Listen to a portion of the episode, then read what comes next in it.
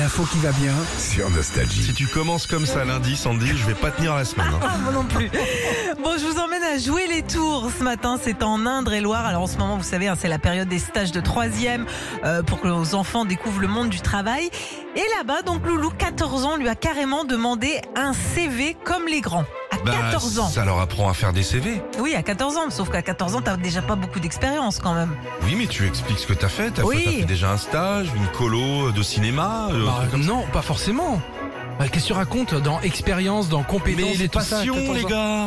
Oui, tu- passion. oui, ça les passions, ça Alors, d'accord. Si- imagine le gars, je sais pas, il parle de langue déjà ou des c'est Ouais, ça oui, aussi un oui, CV. ça, d'accord. Vous êtes pas prêt de retrouver du travail, Ah. je préfère vous prévenir. Hein.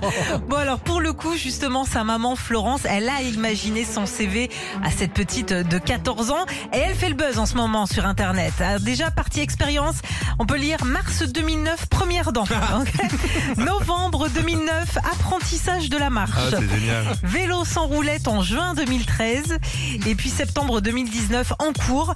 Geek à capuche qui essaye de survivre à l'adolescence en réchauffement climatique et à mes parents euh, Ah, frappadingues. c'est génial. Alors tout ça c'est super bien fait. Elle enquille là-dessus euh, comme dans tous les CV où tu as la partie langue. Euh, pour Loulou c'est anglais niveau pas mal d'après elle. Ok.